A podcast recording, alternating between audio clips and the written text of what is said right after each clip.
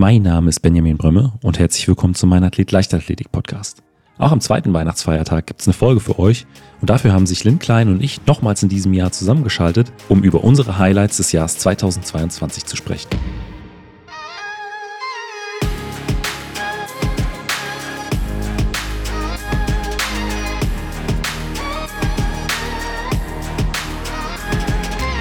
Mein Athlet, der Leichtathletik-Podcast aus Frankfurt am Main. Herzlich willkommen, Lynn. Hallo Benny, danke, dass ich nochmal dabei sein darf. Ja, ein letztes Mal in 2022 zu unserer Weihnachtsfolge. Die geht ja online am äh, 26.12., am zweiten Weihnachtsfeiertag. Wir nehmen das Ganze kurz vor Weihnachten auf. Deswegen äh, meine Frage, bist du mittlerweile schon in Weihnachtsstimmung oder äh, wie sieht das bei dir in diesem Jahr aus? Ja, ich muss zugeben, dass ich noch nicht so ganz in Weihnachtsstimmung bin.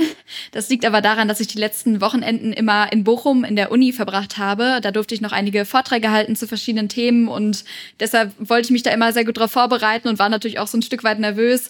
Also habe ich mich da eher so auf die Uni und aufs Training konzentriert und deshalb ist die Weihnachtsstimmung bei mir noch nicht so ganz da. Aber wie sieht es denn bei dir aus? Ja, ich bin voll im Weihnachtsfieber in diesem Jahr, waren auch schon auf dem Weihnachtsmarkt, Weihnachtsfeiern, äh, haben gewichtelt. Äh, bei uns, äh, wir haben ja zwei kleine äh, Kinder, ist auch ein ähm, Wichtel eingezogen. Äh, der wohnt im Wohnzimmer in der Wand und ähm, hat da manchmal morgens die ein oder andere Überraschung parat. Also ähm, ich bin diesem Jahr voll im, im Weihnachtsfieber, aber bei mir stand ja auch nicht so viel in den letzten Wochen an wie bei dir, weil ähm, du hast es angesprochen, in Bochum warst du noch viel an der Uni unterwegs. Ähm, mittlerweile bist du wahrscheinlich nicht mehr ganz so häufig da, denn ich glaube, dein Lebensmittelpunkt, der hat sich jetzt so ein Stück weit ins Rhein-Main-Gebiet verschoben. Ja, ganz genau. Also uns trennt gerade nur noch der Main.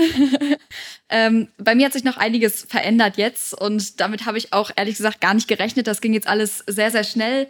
Also als ich vor ein paar Monaten noch hier in Frankfurt war und gefragt worden bin, ja, kannst du dir das vorstellen, auch mal zu wechseln? Und da habe ich noch gesagt, nein, um Gottes Willen, auf gar keinen Fall, das ist so weit weg.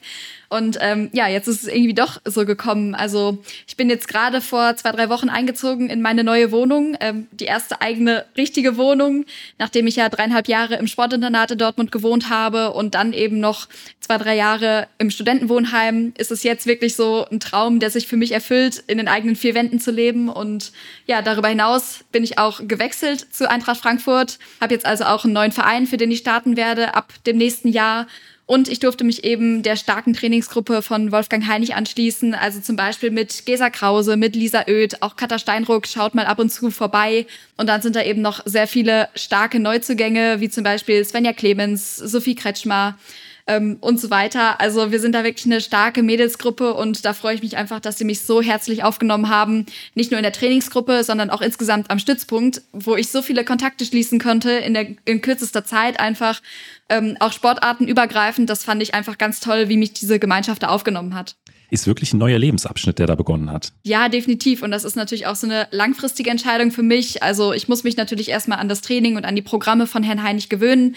Aber ich bin mir sicher, dass sich das langfristig dann auszahlen wird. Und ich plane ja jetzt hier nicht für ein paar Monate, sondern schon für eine längere Zeit. Und ich bin sicher, dass sich das ja für mich auszahlen wird. Ähm, ich habe es ja in dieser Saison auch so ein bisschen mitbekommen, du hattest auch äh, ziemlich mit Verletzungsproblemen zu kämpfen gehabt, jetzt wirklich über mehrere Monate, was auch sehr nervenzehrend auch, glaube ich, für dich war.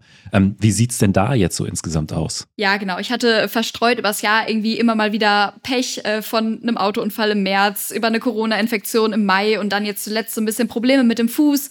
Ähm, aber das kommt gerade alles wieder in Ordnung. Also ich bin wieder ins Training eingestiegen und das macht mich wahnsinnig glücklich. Also wenn ich jetzt so viele Stunden an semispezifischem Training absolviert habe, dann kann ich jetzt gerade einfach nur mich glücklich schätzen, da wieder laufen zu können und vor allem auch mit den Mädels unterwegs zu sein. Das ja. gibt mir wahnsinnig viel, weil ich über das Jahr jetzt schon sehr, sehr viel allein trainieren musste, auch in Dortmund quasi immer isoliert war von allen anderen und ähm, ja, jetzt gerade wieder in einer großen Gruppe. Das macht wahnsinnig viel Spaß und ich bin da wirklich dankbar für, dass es jetzt wieder aufwärts geht. Also ein Haken an 2020 2022. Das Jahr hat ein gutes Ende genommen und du freust dich auf äh, das, was kommt. Das ist die perfekte Zusammenfassung, ja.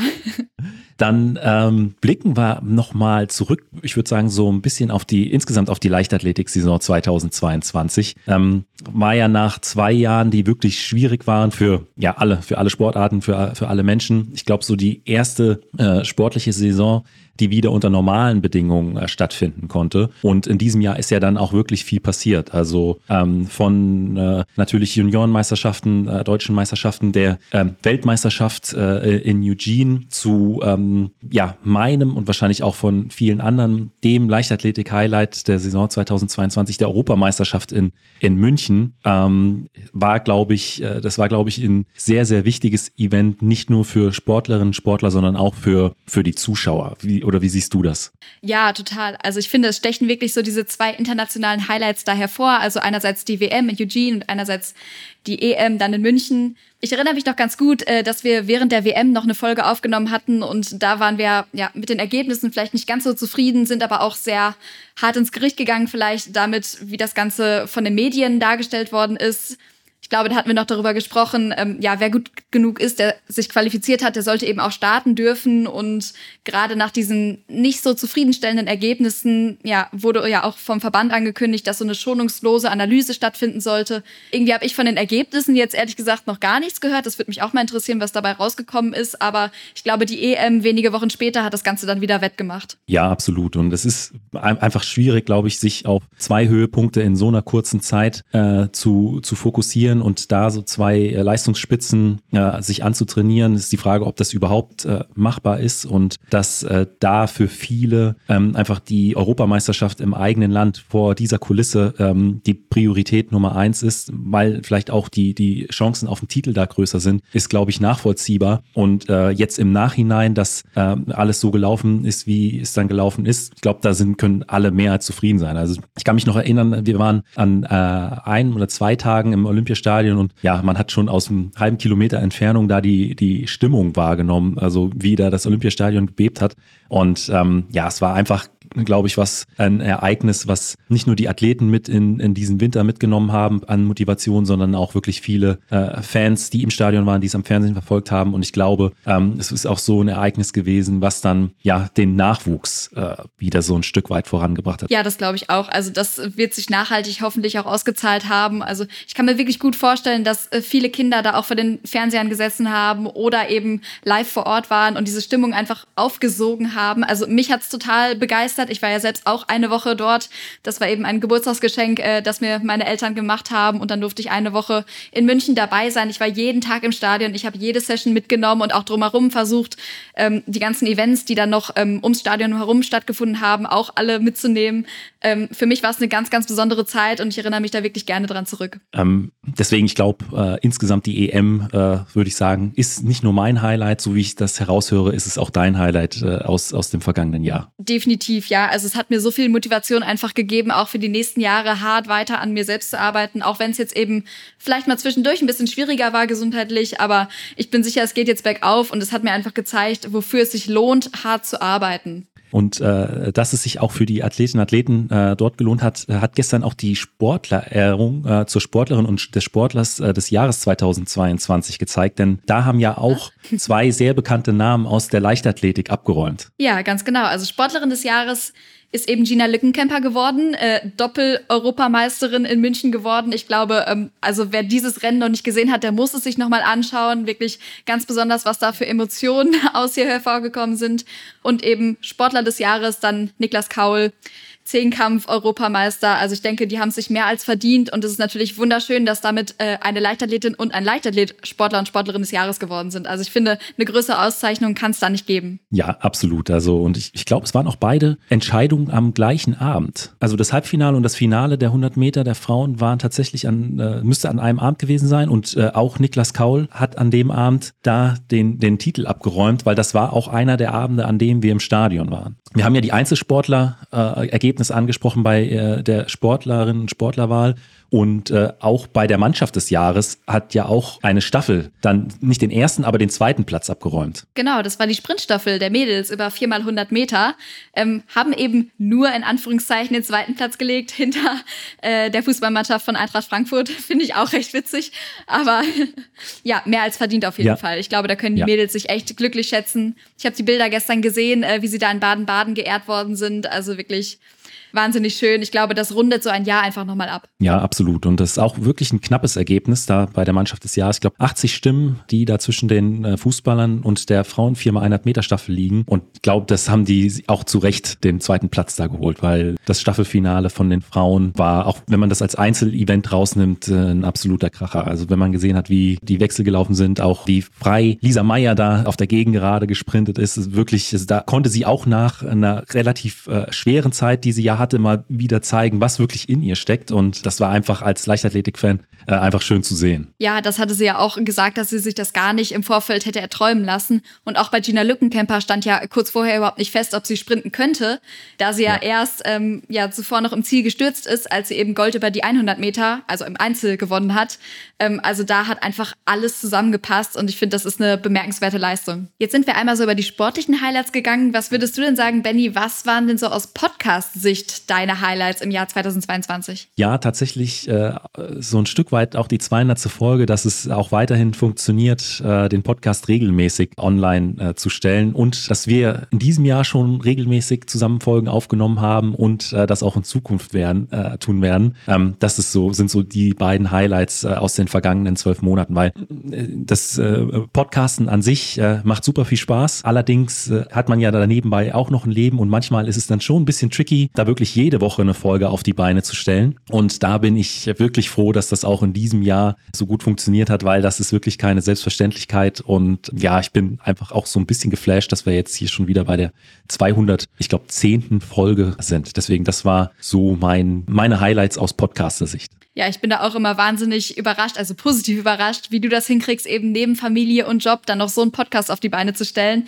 Also wirklich auch nochmal Kompliment an dich. Und ich freue mich natürlich wahnsinnig, dass ich auch in diesem Jahr so häufig dann zu Gast sein durfte. Eben auch in der 200. Folge, wo wir ja so ein bisschen den Spieß umgedreht haben und ich dir ein paar Fragen gestellt habe zum Podcast. Also wer die noch nicht gehört hat, der sollte da auf jeden Fall nochmal reinhören.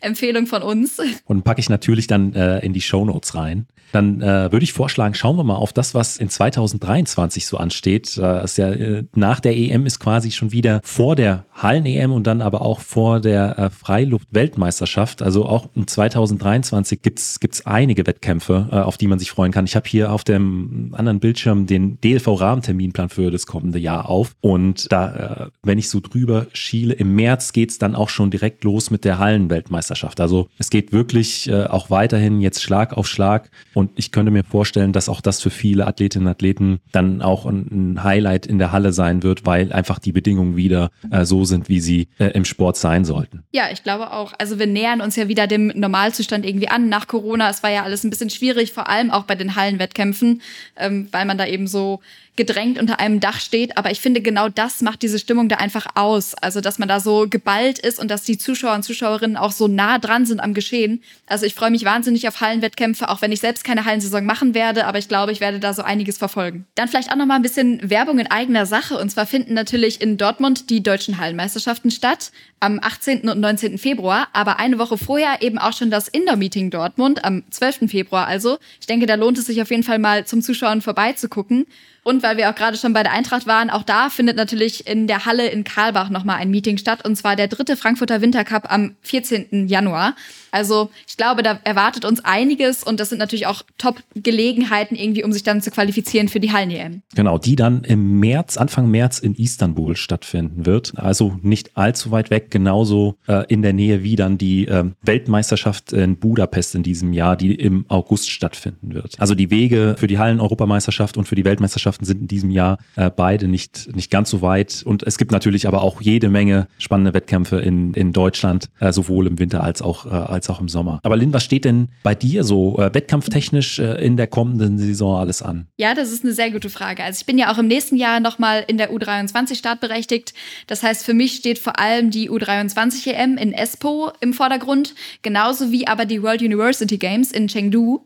Ähm, die wurden ja jetzt schon zweimal verschoben. Ich wäre im letzten Jahr wahrscheinlich dabei gewesen. Also ich hatte tatsächlich einen Tag vor der Absage noch die Nachricht bekommen, ja, meine Bewerbung ist durchgegangen. Ich habe mich wahnsinnig darüber gefreut und äh, dann eben doch einen Tag später die Absage, dass die Spiele dort erneut nicht stattfinden können. Also hoffe ich, dass es jetzt äh, in 2023 dann endlich soweit ist und ich auch mal wieder das Nationaltrikot tragen darf. Also es wäre für mich eine wahnsinnige Ehre, mich für einen der beiden Wettkämpfe zu qualifizieren und genau dafür werde ich jetzt jetzt eben hart arbeiten. Hast du da den Termin für äh, Chengdu im Blick? Weil gerade in China passiert ja jetzt auch noch mal relativ viel. Aber ich könnte mir vorstellen, dass wenn das im äh, Sommer oder im Spätsommer stattfindet, dass es sich da die Lage auch noch mal ändert. Ich habe sie auch gerade im Blick. Äh, 28.07. bis 8.08. Da ist da auch noch mal ein bisschen Zeit, dass da vielleicht auch die Bedingungen so ein bisschen äh, entspannter wieder werden. Wir werden sehen. Ja, das wäre einfach wahnsinnig schön. Also ich würde mich wirklich ärgern, wenn es noch ein weiteres Mal verschoben werden muss. Das wäre schon schade. Also wir hoffen, dass wir das auf die Beine stellen können. Dann äh, ein Thema, was wir noch auf der Liste haben, ist der NK1-Kader für alle U23-Athletinnen und Athleten. Willst du da vielleicht äh, ein Stück weit was zu sagen? So wahnsinnig viel gibt es wahrscheinlich gar nicht zu sagen. Der wurde einfach leider gestrichen. Und ich finde, ja, das ist ein bisschen schade, weil dadurch natürlich Athletinnen und Athleten jetzt in so ein Loch fallen, die eben nicht gut genug sind, um sich für den Perspektivkader zu qualifizieren ähm, die es aber eigentlich verdient hätten, in einem Bundeskader gefördert zu werden.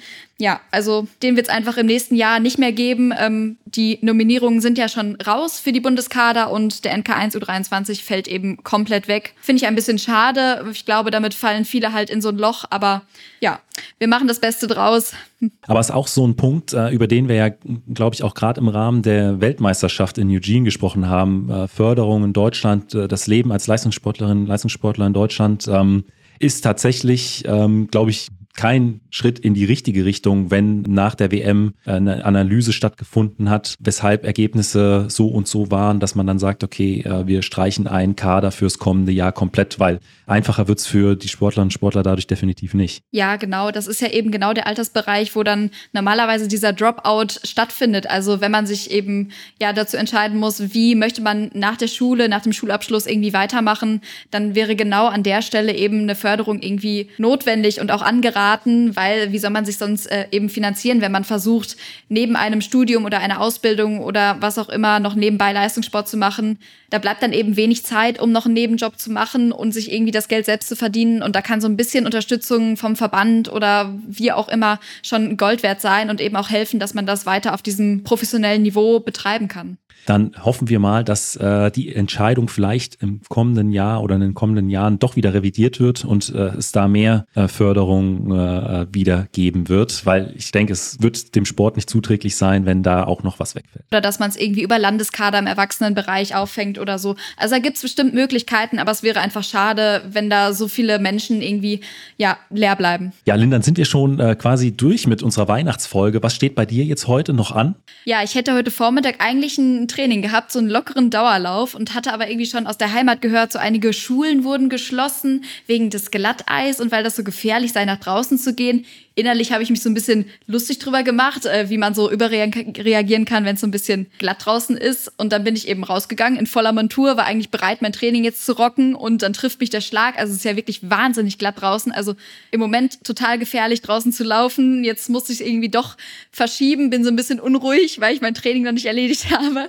Aber das wird dann gleich nachgeholt und dann wahrscheinlich sicherheitshalber doch auf dem Laufband. Ja, sicher, sicher. So überfrierende Nässe sollte man nicht unterschätzen. Ja, absolut. Mhm. Dann an dieser Stelle nochmal vielen, vielen Dank an alle Hörerinnen und Hörer des Podcasts, dass ihr auch weiterhin dem Mein Athlet Leichtathletik Podcast treu geblieben seid und auch für die ganzen Zuschriften, Vorschläge, die ja uns immer erreichen und äh, euch allen noch einen schönen zweiten Weihnachtsfeiertag, einen guten Rutsch ins äh, neue Jahr und wir hören uns dann direkt am 2. oder 3. Januar wieder. Da ist dann nämlich schon die nächste Folge vom Podcast online. Ich schaue gerade, Montag, Montag, der 2. Januar geht es direkt weiter. Ja, Lynn, in diesem Sinne dir noch eine gute Zeit und einen guten Rutsch. Ja, danke wünsche ich dir natürlich auch. Ich hoffe jetzt erstmal, dass ich noch so ein bisschen in Weihnachtsstimmung komme. Vielleicht schaue ich mir den Weihnachtsmarkt doch nochmal genauer an. Und dann wird ja. das schon. Also ich wünsche dir auch ganz, ganz schöne Feiertage mit deiner Familie, ein paar ruhige Stunden, eine Auszeit vielleicht vom Alltag. Und ja, dann hören wir uns im neuen Jahr wieder. Bis dann.